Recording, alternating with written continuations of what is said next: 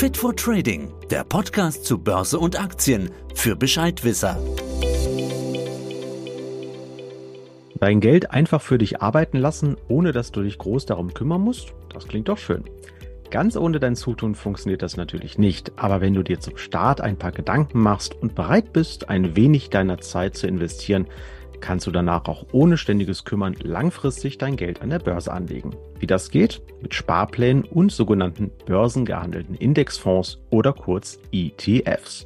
Wie diese funktionieren, wo ihre Chancen und Risiken liegen und was du bei der Auswahl berücksichtigen musst, das weiß mein heutiger Studiogast. Es ist Thomas Meyer zu Drewer.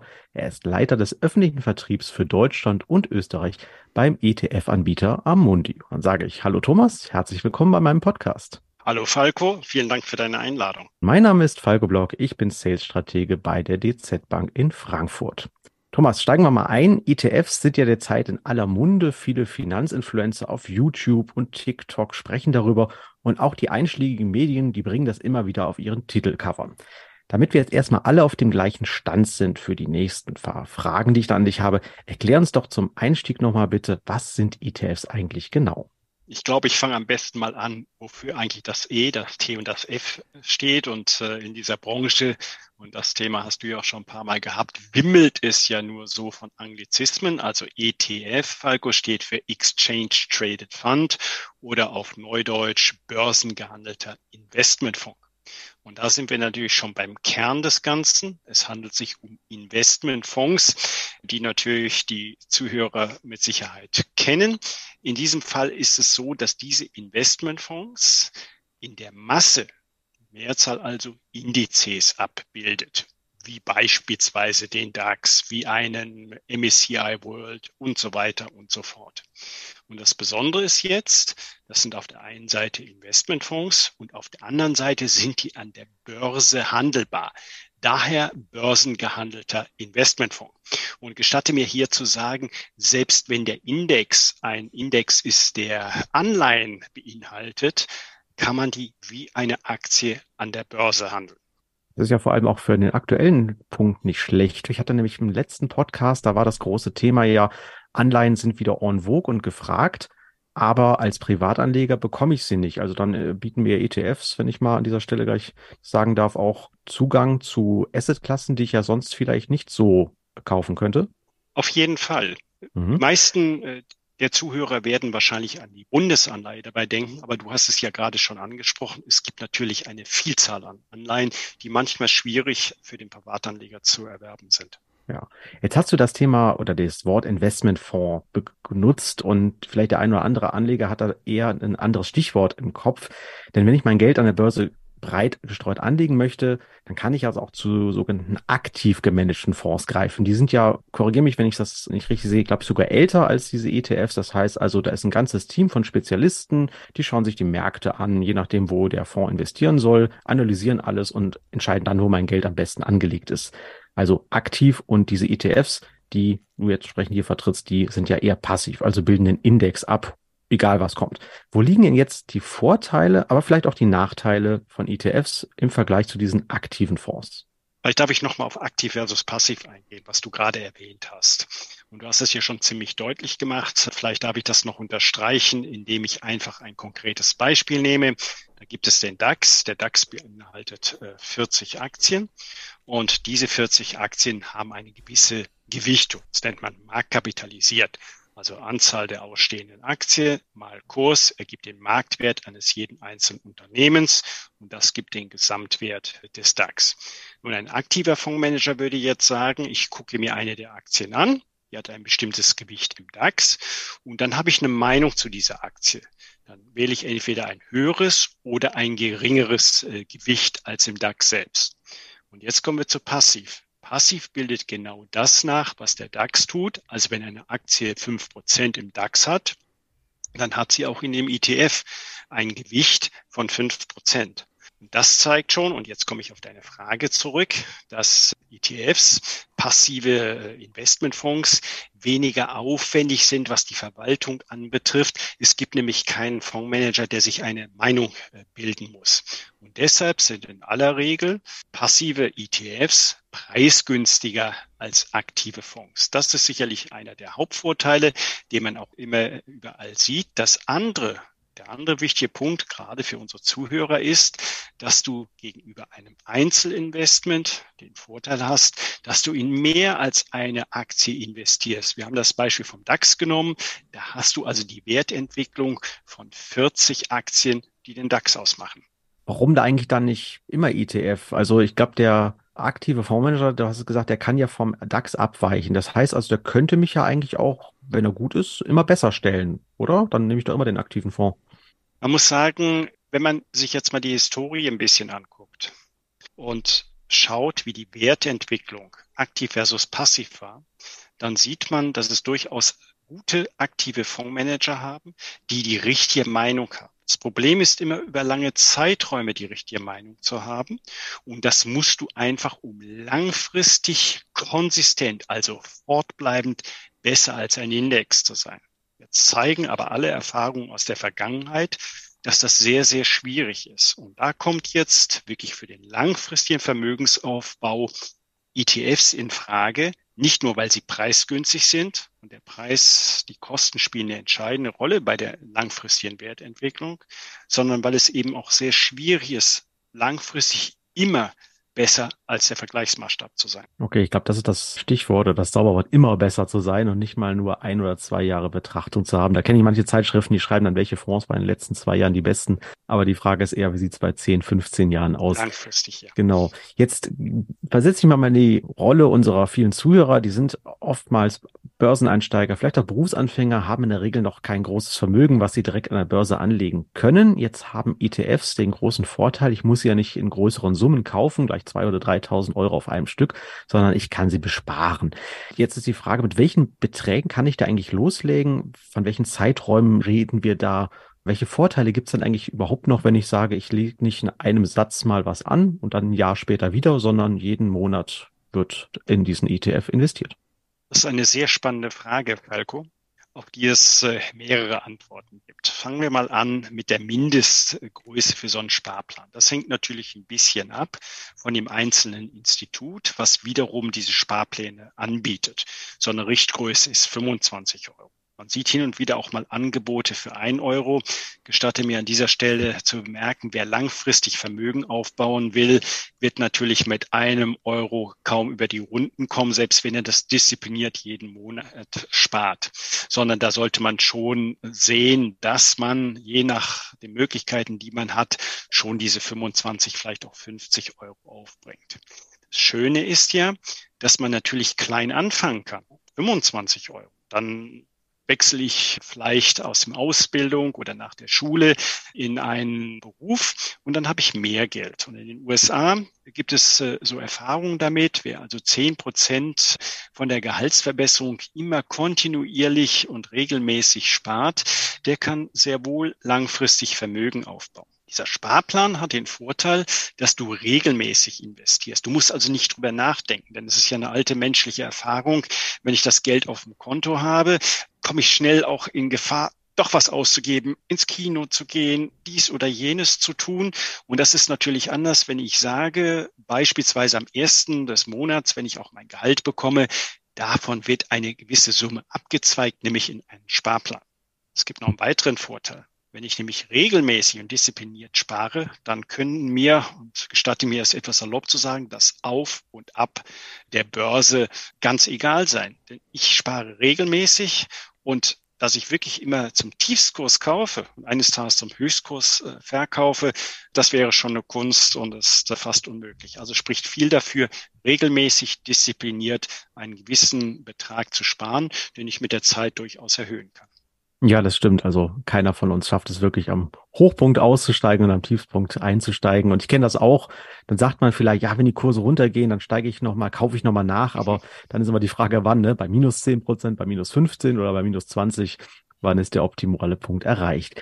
Morgen sage ich dann vielleicht, gestern wäre doch besser gewesen. So ist es, genau, da hast du recht. Ja, die ETFs sind ja äußerst beliebt. Das, ich habe mal nachgeschaut. Mittlerweile gibt es ja über 9000 Stück davon im Angebot. Also auch riesige Menge. Also das wäre ja nicht so, wenn es nicht gefragt wäre. Jetzt ist natürlich für so einen Börseneinsteiger wie unsere Zuhörerinnen und Zuhörer, es sind meistens vielleicht auch schwierig, sich einen Überblick zu verschaffen und sich zu entscheiden, welcher denn da der richtige ist. Hast du jetzt mal vielleicht so eine Idee für uns? Was kann ich machen, wie kann ich bei der Auswahl vorgehen? Gibt es da vielleicht sogar in Anführungsstrichen den einen ETF, der sich jetzt, wenn ich erstmal starten möchte, ganz besonders anbietet? Also Falco, ich befürchte, meine Antwort wird jetzt langweilig und spannend gleichzeitig. Denn eigentlich ist der Ansatzpunkt ein bisschen anders. Ich muss mich als erstes mal fragen, was ist mein Anlageziel? Wir haben ja gerade schon drüber gesprochen, der langfristige Vermögensaufbau. Damit bin ich gleichzeitig bei meinem Anlagehorizont. Der sollte langfristig sein. Es hat mich neulich jemand gefragt, was heißt denn eigentlich langfristig? Nun, auch da gibt es Untersuchungen zu, die sagen, da sollte ich schon 10 bis 15 Jahre als Ziel haben, was ja passt zu dem, was du gefragt hast. Altersvorsorge typischerweise wird für gespart oder bei jungen Leuten gerade auch vielleicht sich eines Tages eine Immobilie zuzulegen oder auch etwas anderes. Oft erlebe ich das bei jungen Eltern, die sagen, wenn die Kinder mal so weit sind, da möchte ich für die Ausbildung für später sparen. Und dann muss ich mich natürlich fragen, nach diesen beiden Fragen Anlagehorizont und Anlageziel, wie viel Risiko kann ich tatsächlich vertragen? Was heißt das konkret? Bei welchem Verlust kann ich dann wirklich noch gut schlafen? Es gibt so ein Bonbon an den Börsen, geprägt von einem bekannten Börsenguru, André Castolani, der immer davon äh, sprach, gut essen oder gut schlafen. Ich sage immer, wenn ich gefragt werde, man kann eines Tages sicherlich gut essen, aber man sollte auch noch gut schlafen können. Das ist also auch ein ganz wichtiger Punkt. Und wenn ich dahin gekommen bin, dann kommt die nächste Zwischenstufe. Ich muss mich nämlich fragen, wo will ich investiert sein? Wir sitzen hier in Deutschland, bin ich eher Euro-Investor, will ich also kein Risiko eingehen, indem ich eine Fremdwährung. Aber wenn ich dann sage, na, ich bin bereit und wenn man jung ist, hat man ja einen langen Zeitraum vor sich, auch außerhalb von Europas zu gehen. Und jetzt komme ich konkret auf deine Frage. Eine der beliebtesten Sparpläne ist auf einen Index, der MSCI World heißt. Das muss man vielleicht kurz erklären. MSCI steht für Morgan Stanley Capital International. Das ist ein Indexanbieter, so wie die deutsche Börse. Und World Welt ist etwas irreführend. Es ist tatsächlich die Aktien, nämlich rund 1500 Aktien aus 23 industrialisierten Ländern. Man ist sehr breit aufgestellt und das ist für die meisten Einsteiger ein guter Anfang, mit so einem ETF das Sparen, zum Beispiel einen Sparplan, zu beginnen. Ja, bei dieser Stelle ist auch mal ganz wichtig, das betone ich auch immer wieder in den verschiedenen Podcasts, die ich habe. Der Anleger ist ja immer so, dass er sagt, ich kenne mich hier vor Ort aus, ich investiere in den DAX, ja, den, den kenne ich, ich habe schon mal eine BSF gehört, die Telekom nutze ich eventuell auch so ein sogenannter Home Bias ist da auch immer ganz gerne mal gesehen, aber man muss, glaube ich, mal berücksichtigen, der DAX, du hast vorhin das Thema Marktkapitalisierung angesprochen, macht in der Welt, korrigiere mich, ich glaube 2,5 Prozent aus. Das heißt ja. also von 100 Euro, die ich investiere, sollte ich eigentlich, wenn ich ein schönes, breit aufgestelltes Portfolio habe, gerade mal 2,50 Euro in den DAX investieren und ja, dann ist so ein breit aufgestellter Weltfonds oder ETF sicherlich dann doch die bessere Wahl. Ja, und wenn ich jetzt sage, okay, ich habe mich jetzt anhand deiner Kriterien, die du aufgelistet hast, mal für einen ETF entschieden, habe den auch schon eine ganze Zeit bespart, läuft hoffentlich auch ganz gut, dann ich bekomme eine Gehaltserhöhung oder wechsle den Job, ich habe mehr Geld zur Verfügung und sage, ja, ein zweiter oder vielleicht sogar ein dritter Sparplan, äh, ich habe daran Gefallen gefunden, den möchte ich auch haben. Was gibt's denn dann noch? Welche Regionen oder welche Bereiche könnte ich mich dann vielleicht noch so die Fühler ausstrecken? Also was für viele Anleger eine Rolle spielt, sind den MSCI World, also diesen beschriebenen Weltindex, zu bereichern um Schwellenländer oder sich entwickelnde Länder. Auch darauf gibt es einen Index, beispielsweise von Morgan Stanley, MSCI Emerging Markets. Was ist da drin? Nun, da sind 24 Länder drin, 24 sich entwickelnde Länder. Namen dafür sind natürlich China, Indien, Brasilien, Südafrika und noch viele andere Länder. Das kann man also ergänzen. Was wäre ein Argument in meinen Überlegungen? Naja, diese Länder, äh, diese sich entwickelnden Länder haben vor allen Dingen sehr junge Bevölkerung. diese jungen Bevölkerungen, die werden immer besser ausgebildet, es bilden sich Mittelschichten heraus und damit natürlich auch entsprechende Konsumwünsche. Das kann zum Beispiel ein Grund sein, warum ich das beimischen will. Es gibt natürlich noch ganz andere Felder. Und jetzt komme ich nochmal auf dein Beispiel, Falco, vom DAX zurück. Natürlich, wenn jemand sagt, ich sitze jetzt hier in Deutschland und bin vielleicht auch bei einem deutschen Automobilhersteller beschäftigt, vielleicht will ich dann doch ein bisschen DAX beimischen. Ganz wichtig ist, dass man möglichst breit aufgestellt ist. Denn alle Erfahrungen aus der Vergangenheit, und gestatte mir das an dieser Stelle zu sagen, wir beziehen uns ja immer auf die Vergangenheit. Ja, das ist ja immer ein wichtiger Punkt. Das kann der Zukunft mal anders sein. Aber wir haben natürlich nur diese vergangenen Erfahrungen und zeigen, je breiter ich aufgestellt bin, desto leichter und desto besser komme ich langfristig, es fällt wieder das Wort langfristig, durch die Stürme, die an den Börsen manchmal herrschen, wie wir auch im Moment erleben und wie du auch immer wieder in deinen Podcasts berichtest. Ja, das stimmt. Wir wissen ja immer nicht, wo brennt nächste Woche die Hütte. Und dann gebe ich dir recht. Dann ist man mal dabei und mal nicht. Mhm. Und wenn man mehrere Standbeine hat, so ist es ja auch bei einem guten Kaufmann, mhm. hat er dann weniger Probleme. Jetzt werden wir doch noch mal ein kleines bisschen kleinteiliger. Jetzt habe ich auch gelesen, jetzt gibt es seit einiger Zeit auch sogenannte Themen-ETFs. Also die bilden dann einzelne, noch kleinere Bereiche ab, oder? Was ist darunter zu verstehen? Mhm. Wann sind diese eventuell denn sinnvoll? gestatte mir da auch wieder von oben nach unten anzufangen. Also wir haben einmal natürlich regionale oder auch globale Indizes, wie die schon genannten, auf Schwellenländer oder Industrieländer. Dann gibt es Länder, hatten wir auch schon angesprochen, Deutschland der DAX. Und dann gibt es Sektoren. Das heißt, das sind bestimmte Dinge, wie beispielsweise die Automobilindustrie oder die Finanzindustrie. Und seit einiger Zeit gibt es dann sogenannte Themen-ETFs, die also über diesen Sektoransatz hinausgehen und sagen, ich habe hier ein bestimmtes Thema, was passt zu diesem Thema? Wenn du gestattest, würde ich gerne ein Beispiel nehmen, was ja sehr aktuell ist. Das sind nämlich Future Mobility oder auf Deutsch Mobilität der Zukunft. Wenn man zunächst mal drüber nachdenkt, wir haben ja Automobilhersteller schon erwähnt, kommt man vielleicht nur auf Automobilhersteller.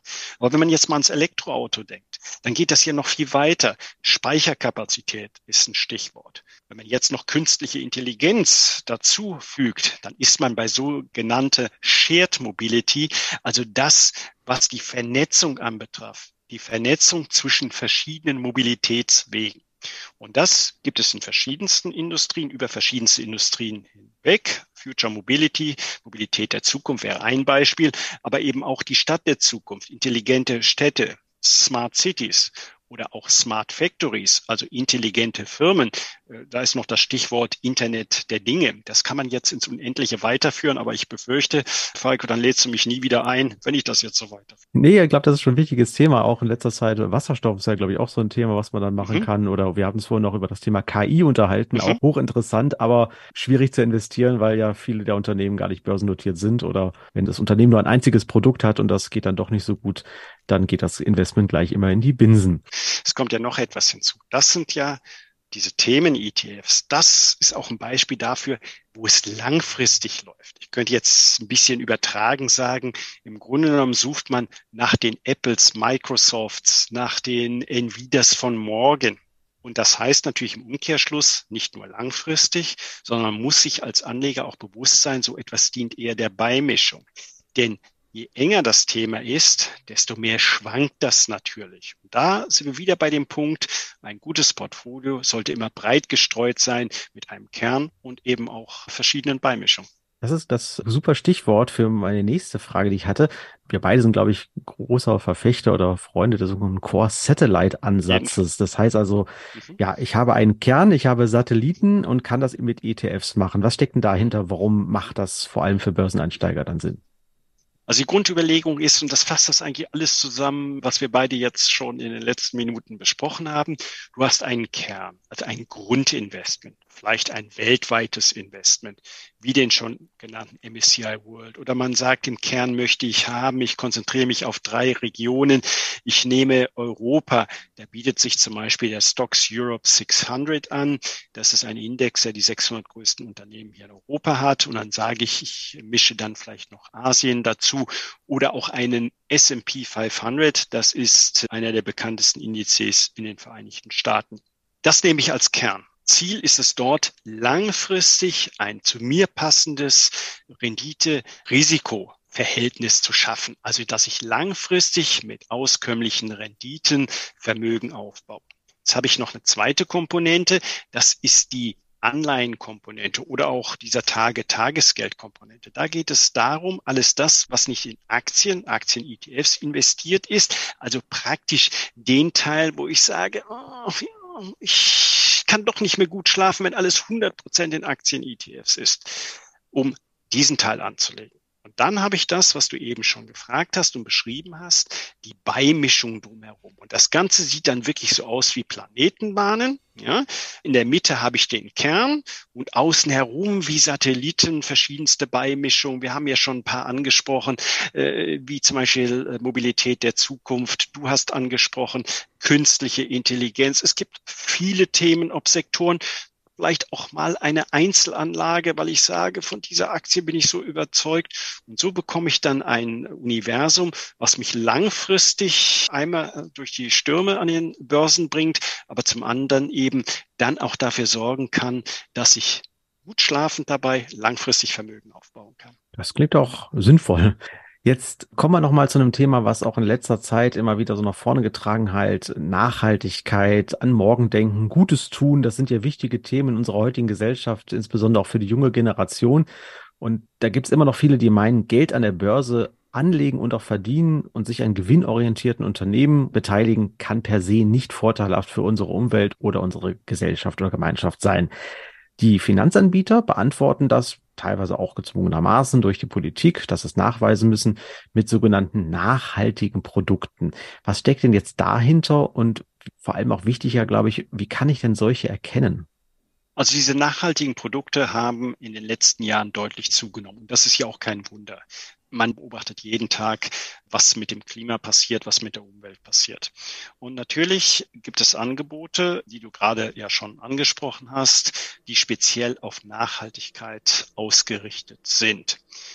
Da gibt es dann Kürzel, beispielsweise ESG ist das bekannteste Kürzel. Das steht für E, für Environment, Umwelt, S für äh, Social, soziale Aspekte und G für Government, Unternehmensführung.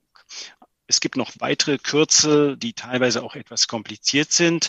Aber was ist das Ziel bei dem Ganzen? Natürlich Investments zu tätigen, die langfristig dafür sorgen, dass eben Ziele des Klimaschutzes eingehalten werden. Und was ich glaube, mindestens genauso wichtig, vielleicht noch äh, wichtiger ist, dass diese Transformation, ich glaube, das ist das entscheidende äh, Stichwort, diese Transformation funktioniert, so dass wir eben langfristig zum Schutz der Umwelt kommen und vor allen Dingen die langfristige Nutzung von Ressourcen ermöglicht werden kann. Denn das steckt eigentlich hinter dem Wort Nachhaltigkeit, dass man so mit den Ressourcen der Umwelt umgeht, dass wir auch noch langfristig damit und davon leben können.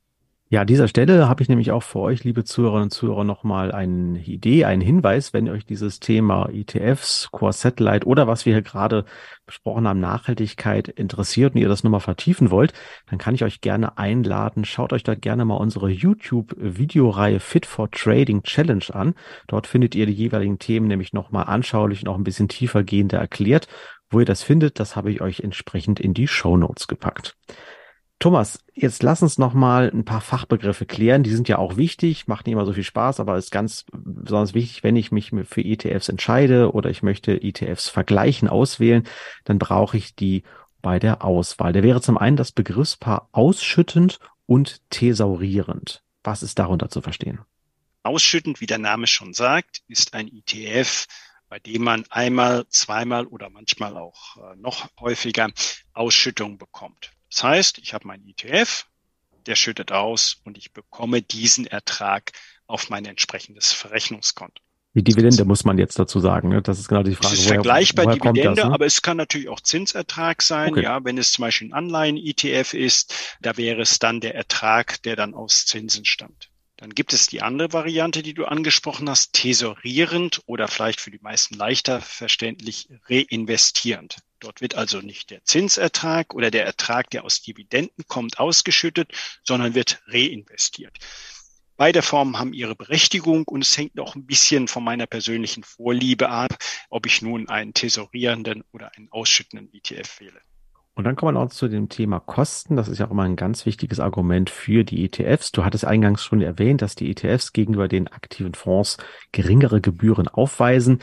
Du hast es schon mal ganz kurz angerissen, aber trotzdem jetzt nochmal die Frage so ein bisschen nachbohren. Was heißt denn jetzt eigentlich gering und auf welche Kennzahl muss ich da eventuell achten? Was steht dann da in diesen Produktblättern? Also ich will kein Spielverderber sein, wenn ich an dieser Stelle, weil ich das oft gefragt werde, einflechte.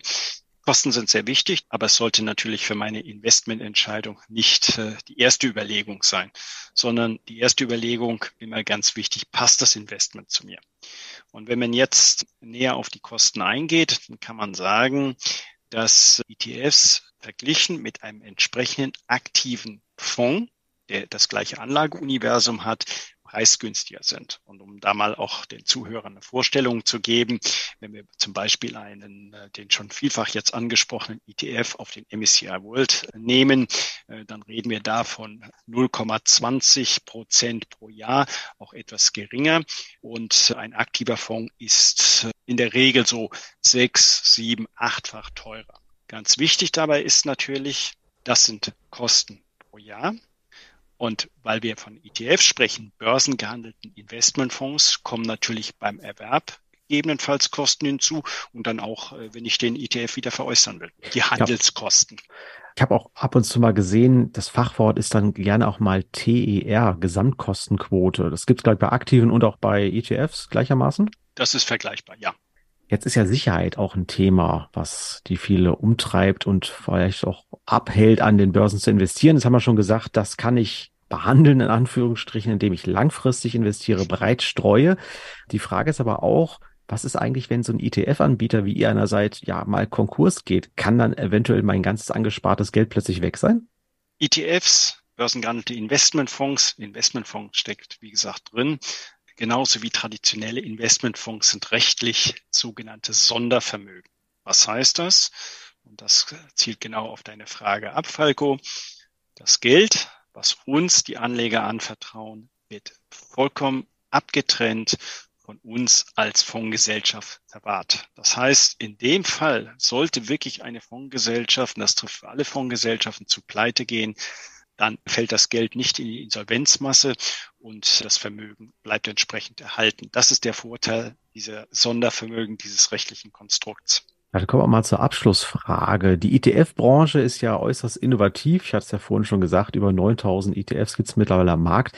Kannst du uns mal so einen Ausblick in die Trickkiste oder Glaskugel eventuell geben? Welche Trends, Entwicklungen erwartet ihr denn so in nächster Zeit? Vielleicht an was arbeitet ihr da gegebenenfalls schon? Marco, du hattest schon ein Stichwort gegeben, das Thema Anleihen, Zinsen, also Produkte auf Zinsen. Das ist momentan natürlich etwas, was, äh, ja, um es volksnah zu sagen, besonders heiß ist äh, vor dem Hintergrund gestiegener Zinsen. Und da ist auch sicherlich die Nachfrage besonders hoch. Dann natürlich ESG, also Nachhaltigkeit. Da sehen wir eine enorme Nachfrage, nicht nur getrieben durch die jüngeren Zuhörer, sondern generell, weil es ja auch generell ein Trend ist, der Richtung, da ist das Fachwort Net Zero, also null Emissionen geht. Und dann vielleicht auch nochmal ganz speziell auf einzelne Länder ähm, eine große Frage. Wir haben den MSCI Emerging Markets, also diesen Index auf Schwellenländer angesprochen, in dem China einen Anteil hat von 30, 35 äh, Prozent. Und eines der ganz besonderen Themen ist momentan, ob China nicht ein eigenständiges Anlageland ist. Also jemand, der sagt, ich will mich besonders breit aufstellen, wählt lieber einen Schwellenländerindex ex-China und investiert dann nochmal je nach äh, persönlicher Vorliebe gesondert separat in China. Das sind so die Themen, die momentan den Markt beschäftigen. Darüber hinaus natürlich auch das Thema hast du schon angesprochen, ohne das Thema geht es ja gar nicht, nämlich künstliche Intelligenz. ChatGPT ist ja in allen Zeitungen, allen Medien. Das ist sicherlich einer der großen Trends der nächsten Jahre, um nicht zu sagen Jahrzehnte.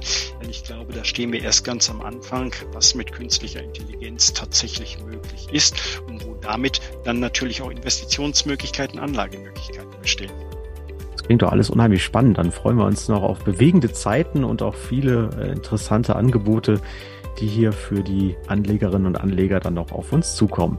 Thomas, vielen Dank für den interessanten, anregenden Austausch und Danke auch die, die Einladung. Ja, vielen Infos zum Thema Anlegen in ETFs.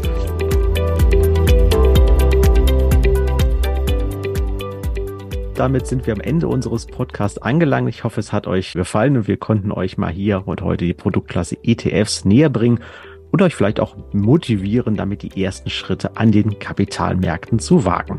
Bleibt dabei, denn auch in unseren nächsten Podcast-Folgen werden wir uns mit Themen der langfristig erfolgreichen Geldanlage weiter beschäftigen. Also wenn ihr keine unserer kommenden Folgen verpassen wollt, dann abonniert doch auch gleich unseren Kanal. Ja, und falls ihr ansonsten Fragen, Kritik, Lob oder Anregungen auch für zukünftige Themen habt, schreibt uns gerne wieder an wertpapiere.dzbank.de. Und an dieser Stelle beachtet bitte auch unsere rechtlichen Hinweise, die habe ich euch wieder in die Show Notes gepackt. Ja, und dann wünsche ich euch jetzt viel Erfolg bei euren weiteren Schritten an den Kapitalmärkten. Seid mutig, probiert's mal aus und dann freue ich mich auf das nächste Mal. Tschüss und macht's gut. Das war Fit for Trading, der Podcast für deine Investments. Fit for Trading, der Podcast zu Börse und Aktien für Bescheidwisser.